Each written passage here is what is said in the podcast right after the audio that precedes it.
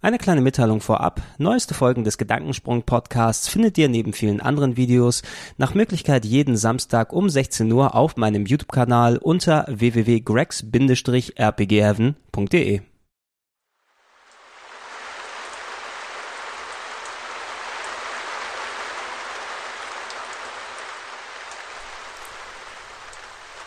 Schönen guten Abend und herzlich willkommen zu einer weiteren Ausgabe von Gregors Gedankensprünge. Ich wollte Gregors Gaming Gyros sagen, aber ich habe da noch halbwegs die Kurve bekommen. Das ist der nach Möglichkeit wöchentliche Podcast, bei dem ich mich, der werte Gregor, darüber auslasse, was sich mir gerade so durch die Hirnwindung knetet, manchmal gelegentlich vom Thema abschweife, aber im besten Fall kurz vor Ende wieder darauf zurückkomme.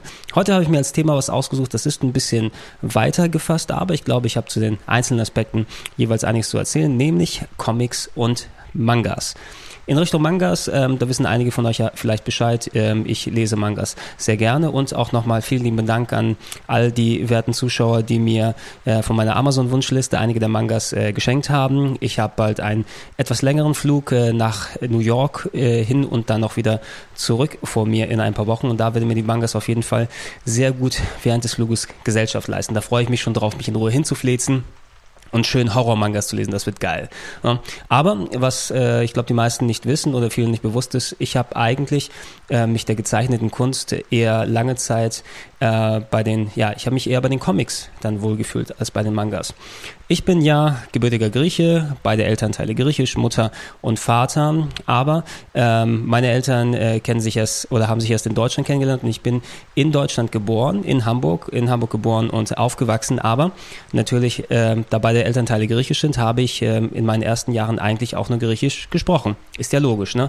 Also ich kann es natürlich immer noch, malista boda komena milaul nikake venetos äh, meralo problema. Ihr seht, ich kann es ich kann's immer noch ähm, einigermaßen, auch wenn ich außerhalb der Familie und äh, mit einer Handvoll Freunden nicht mehr wirklich griechisch spreche. Aber früher als kleines Kind, so bis zum Alter von vier, fünf Jahren, konnte ich eigentlich wirklich nur griechisch.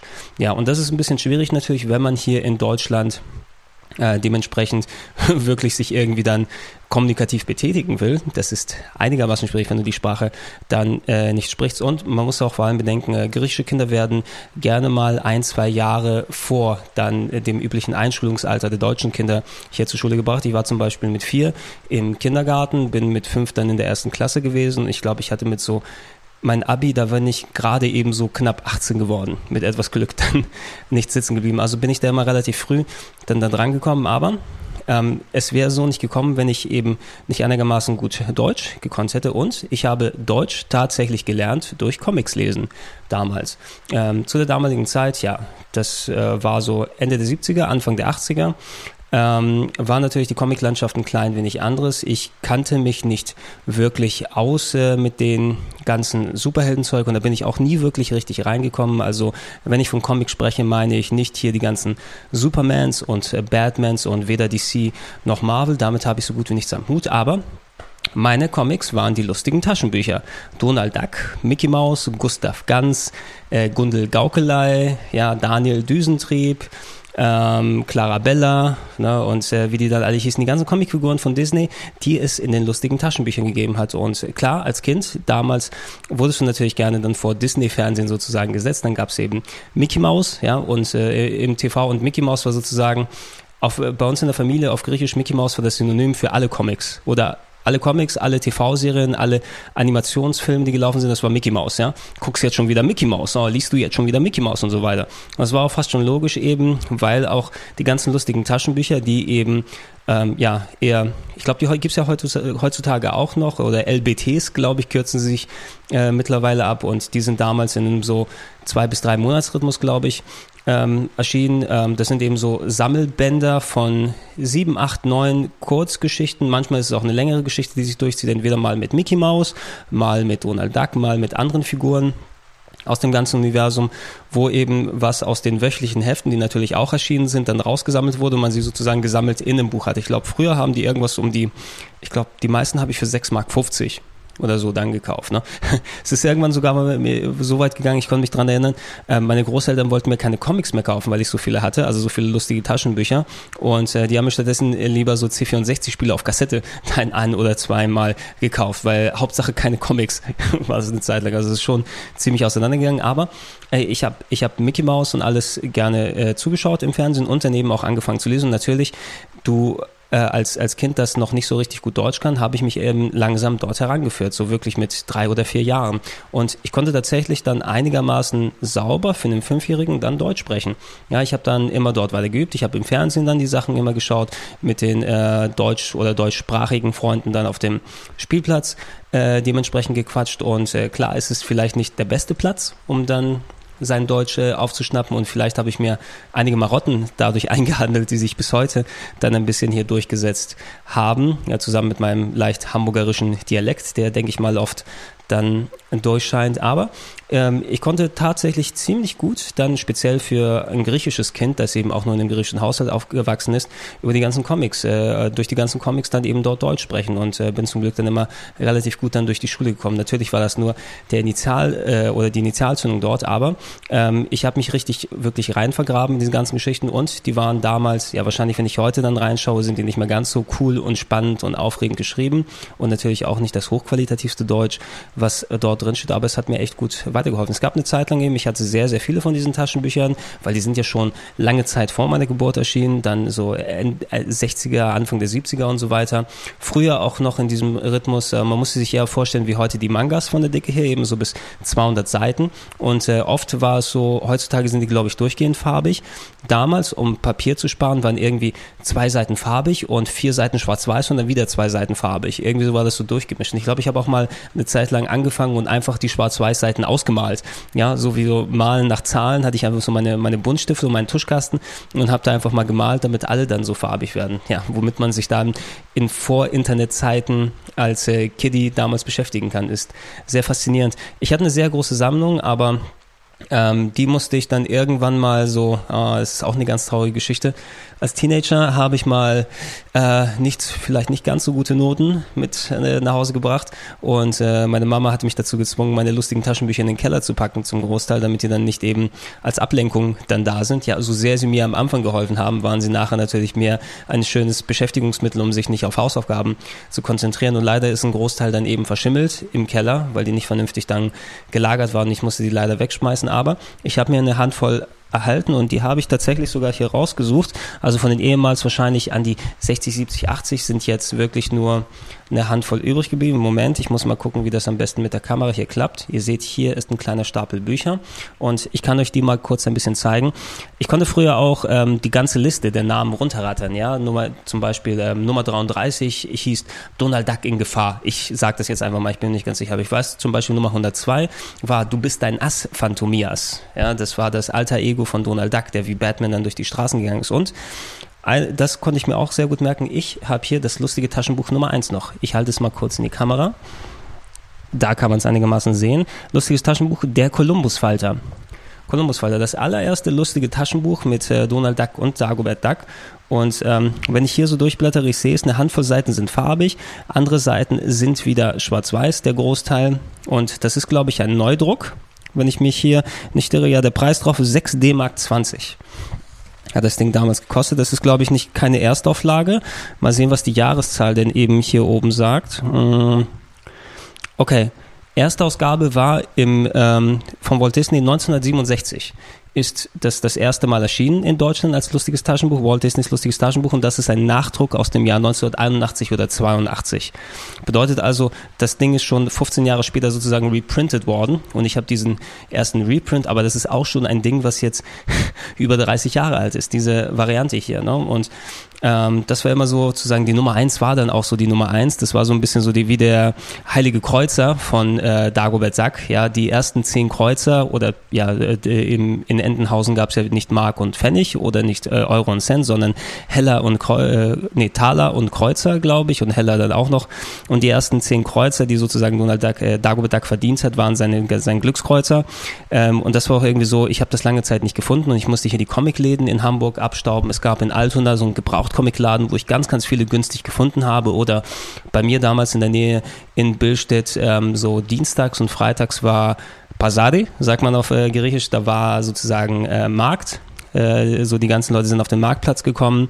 Und ähm, da waren auch äh, lauter Leute, die dann so alte Kisten voll mit alten Comics und Taschenbüchern hatten, die ich für ein paar Mark günstiger mir kaufen konnte, konnte sozusagen so meine Sammlung aufbauen. Hat ein bisschen lang gedauert, bis ich die Variante hier gefunden habe. Und ich glaube, ja, man sieht, dass es eines der vier Bücher ist, die ich behalten habe, die ich zum Glück so gut erhalten habe, dass sie noch immer einigermaßen brauchbar aussehen, auch wenn der Zahn der Zeit natürlich ordentlich dran genagt hat. Ähm, und die anderen Sachen, die ich hier habe, sind jetzt so spezielle Jubiläensausgaben, die ich behalten wollte, zum Beispiel äh, Folge 222.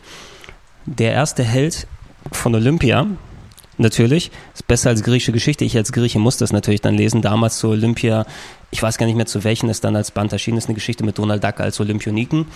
Ähm, ich habe hier noch die, oh, in extra dicker Ausgabe, das Jubiläumstaschenbuch das lustige Taschenbuch Nummer 250 mit Mickey und Donald mit extra dicker Ausgabe und ich glaube, da sind sie schon, da, das ist zum Beispiel durchgehend farbig, wenn ich mir das angucke. Ja. Und Folge 200, wann kam die denn raus? Das sieht nach ein bisschen nach was Neuerem aus.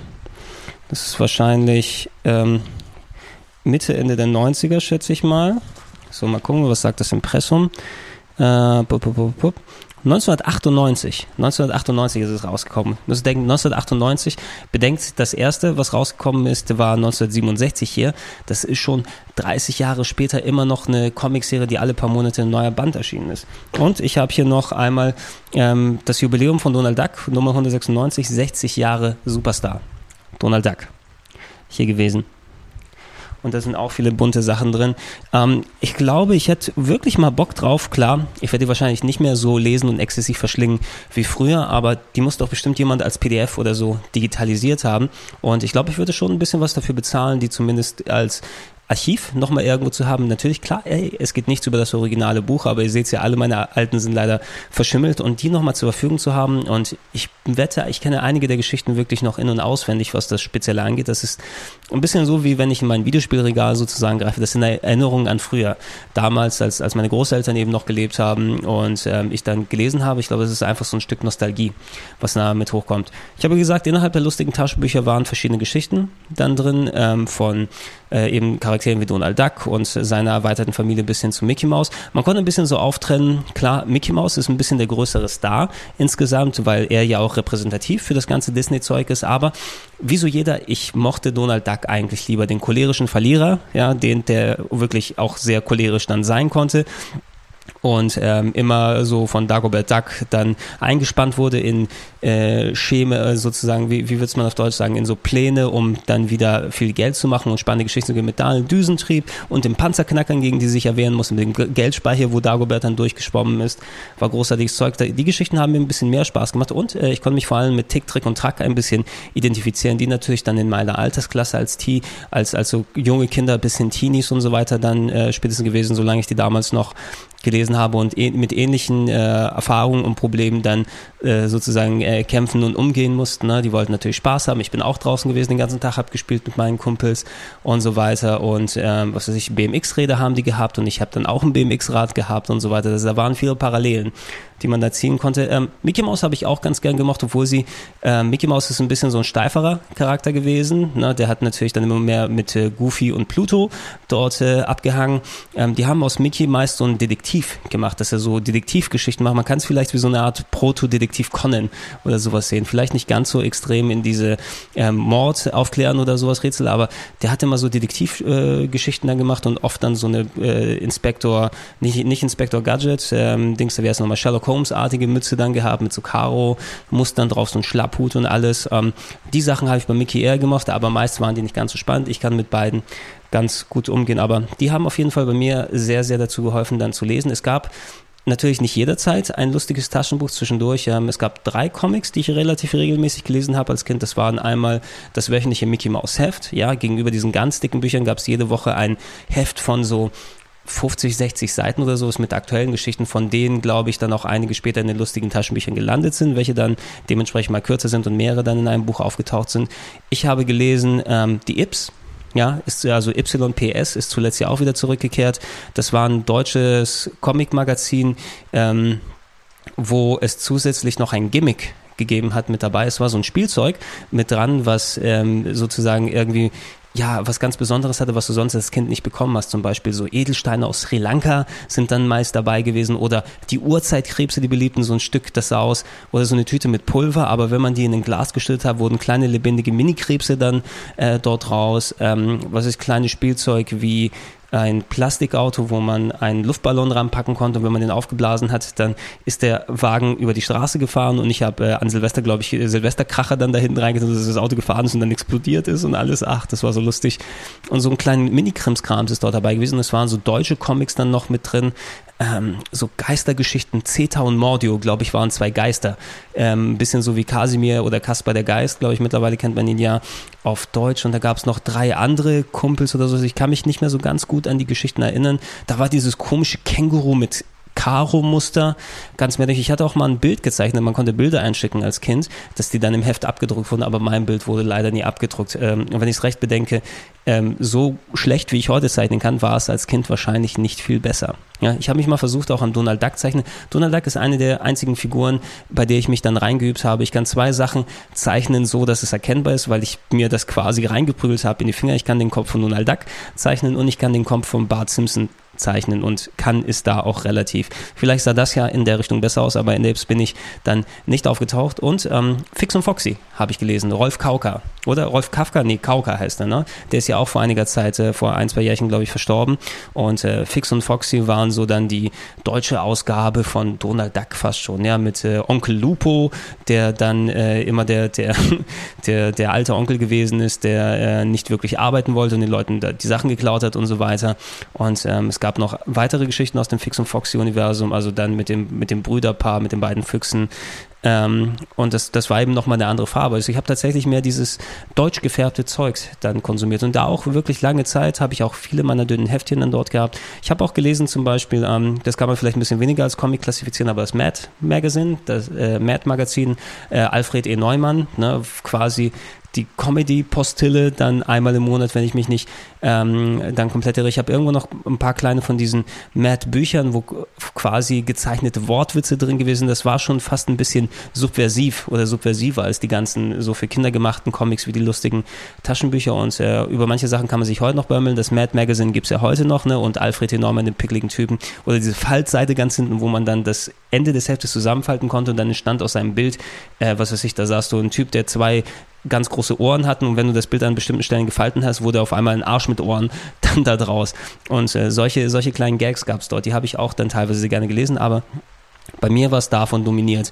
Ähm, irgendwann natürlich, äh, als die Interessen dann ähm, sich erweitert haben und ich dementsprechend ähm, dann, ja, irgendwann hat man sich auch ein bisschen ausgelesen, was die Comics dort angeht, vor allem weil die Geschichten sind ja dazu geeignet, eher Kinder ähm, anzusprechen. Ne? Und ähm, die wiederholen sich des Öfteren dann mal von der Art, oh, jetzt geht Donald Duck wieder auf ein Abenteuer und so weiter. Und viele Sachen waren zwar cool geschrieben ähm, äh, und man konnte sich immer wieder mal drin vertiefen, aber irgendwann wirst du dem natürlich ein bisschen überdrüssig und dann tun sich andere Bereiche des Lebens auf, nicht nur in Sachen der Unterhaltung, wo du natürlich dann mehr Zeit drin reintust und konsumierst äh, und so weiter und so fort. Ne? Und dementsprechend ist mein Interesse mit den Jahren ein bisschen dort dann weniger geworden und dann kam eben die Episode dazu, wo ähm, ja meine lustigen Taschenbücher dann dem Schimmel zu, zum Opfer gefallen sind.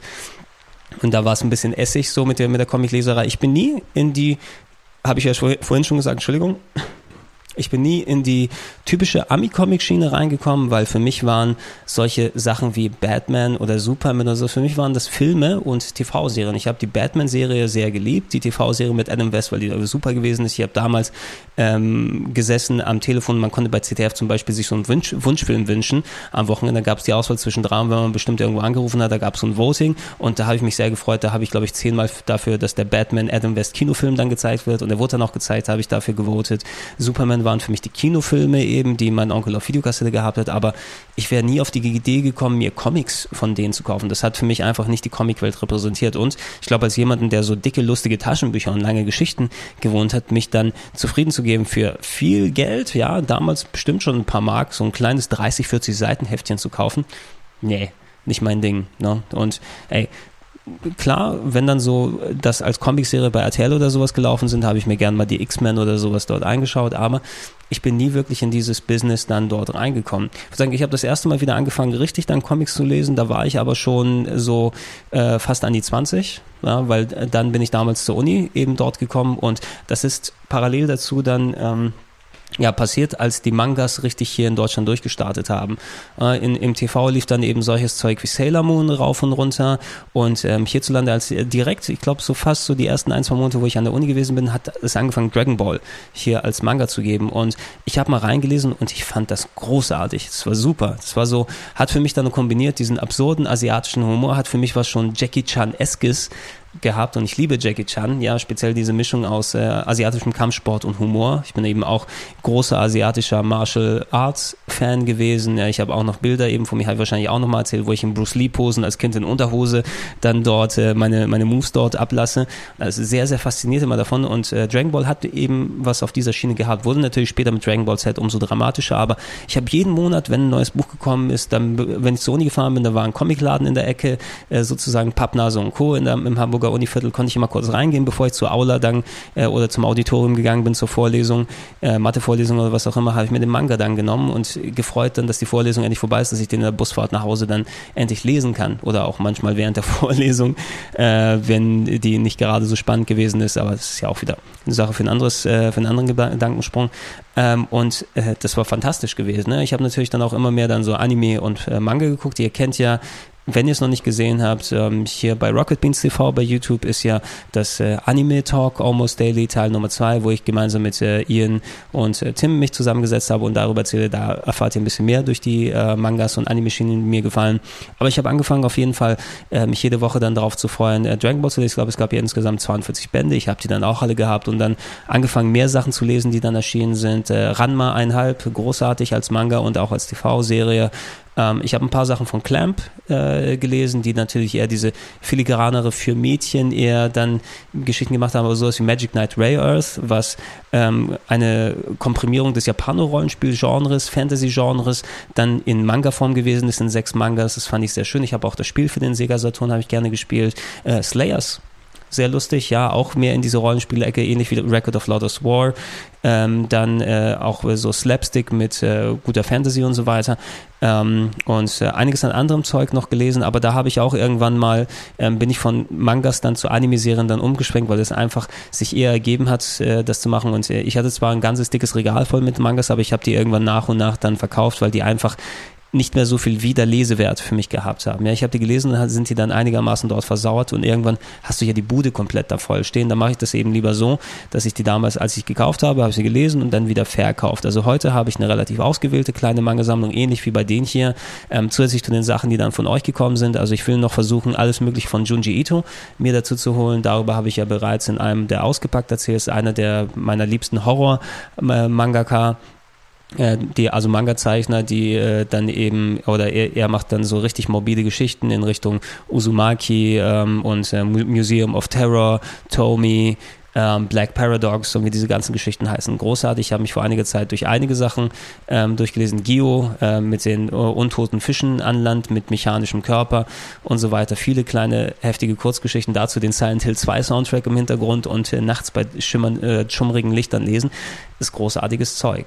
Ne? Ähm, und ich denke, so zur heutigen Zeit ähm, Klar, man hat sehr, sehr viele Unterhaltungsmöglichkeiten. Ich bin natürlich mehr in Richtung Videospiele dann dort gegangen, was das Interesse und, und äh, Hobbyfeld angeht, zu füllen. Ich gucke eben dementsprechend weniger Filme, weniger Manga-Serien, äh, weniger Anime-Serien, lese weniger Mangas und so weiter. Aber ab und zu mal gucke ich mir immer noch einen Film an, äh, lese immer noch einen Manga und so weiter. Und äh, da wird es auch dabei bleiben. Ich werde, glaube ich, ich bin zu alt und äh, zu festgefahren in meinem Geschmack dafür, dass ich mich irgendwann nochmal dem Superhelden-Comic-Genre dann dort öffne. Aber das muss ja auch nichts heißen. Also ähm, man muss ja nicht unbedingt äh, alle super populären gleichen Mangas, äh, gleichen Comics mögen, äh, wie alle Leute. Und ich glaube, speziell für Leute aus meinem Alter, meinem Umfeld, die mit den lustigen Taschenbüchern groß geworden sind, die werden auf jeden Fall noch einen schönen Platz in Erinnerung haben. Ich würde mich darüber freuen, wenn ihr in den Comments mal, ähm, wenn ihr mit äh, Comics oder Mangas oder lustigen Taschenbüchern mal Kontakt gehabt habt, was das für euch bedeutet hat, wie ihr oder wie, wie es euch dann ein bisschen geprägt hat, wie eure Sammlungen und so weiter dort aussehen. Würde mich freuen, wenn ihr in den Comments mal was drüber schreibt, da können wir ja mal ein bisschen vergleichen besprechen und gucken, wie eure Erfahrung gewesen ist. Da bin ich auf jeden Fall sehr gespannt drauf. Das sollte es heute für Gedankensprung gewesen sein. Ich war der Gregor, das waren meine lustigen Taschenbuchgeschichten. Ich glaube, ach, jetzt habe ich doch schon Bock wieder bekommen, mal ein bisschen reinzulesen. Wahrscheinlich gucke ich jetzt rein, die sind alle scheiße. Aber nee, nee, so wird es nicht sein. Die sind bestimmt immer noch gut. Wie gesagt, das war Gedankensprung. Bis zum nächsten Mal sage ich Bau, Bau, Bau, Bau. Bis zum nächsten Mal sage ich Bye, Bye, Ciao, Ciao und äh, ich gucke in den Nachthimmel. Bis dann.